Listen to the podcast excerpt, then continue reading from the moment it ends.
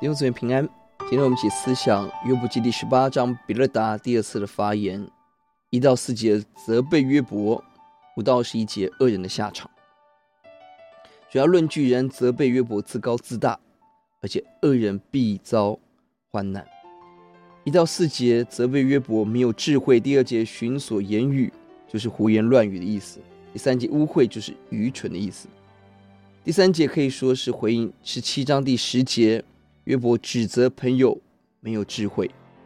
实际上，第五节约伯提到朋友在控告、控告人、抢夺人，这里回应我们启示出身。第四节提到了大地磐石，回应到十六章十八到十九节，约伯要天地做见证他的清洁。这里提醒约伯，你根本不配，不算什么。即便你下到阴间，大地并不会因此而震动啊。五到二十一节，基本神学立场仍然是因果报应神学，恶人要承受的刑罚。这里恶人可以说是一般善恶的对比，可以说是一般恶人会遇到的情况，而鼓励约伯要赶快认罪悔改，是要给他福气。但从另外一个角度，我们可以说，这里责备约伯所做的，仿佛你就是那个恶人。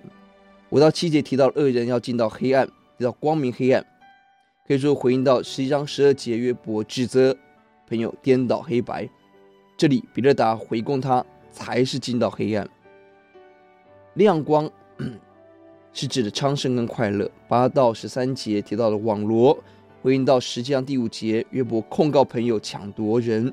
而这里比勒达说，不是我们把你放在网罗中，而是你自己的罪恶抓住你。十一到二十一节提到了后代，从安居中被拔出来，家业被人夺去，根本子孙要被剪除，名字不留，没有子孙，无一人存留，无人纪念。注意这一章跟第八章，比勒达第一次的发言做对比。第八章他直接指出是你的儿女犯罪，这里没有指控，提到了是没有智慧恶人的结局，不敢讲儿女。这边让我们看到，爱中我们要讲真理的话，但我们要确定所看到完整的事实，而不是片段、表面、短暂的表象。一般的原则落实到具体的情境要小心。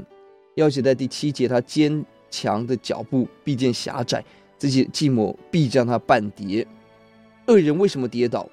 为什么亮光会熄灭？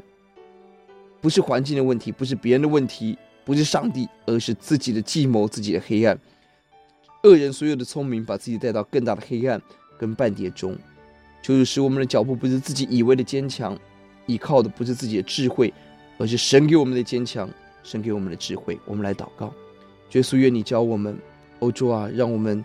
在你的面前看到是恶人要进到的黑暗，但我让我们有更多的怜悯，帮助苦难中的人。奉主的名，阿门。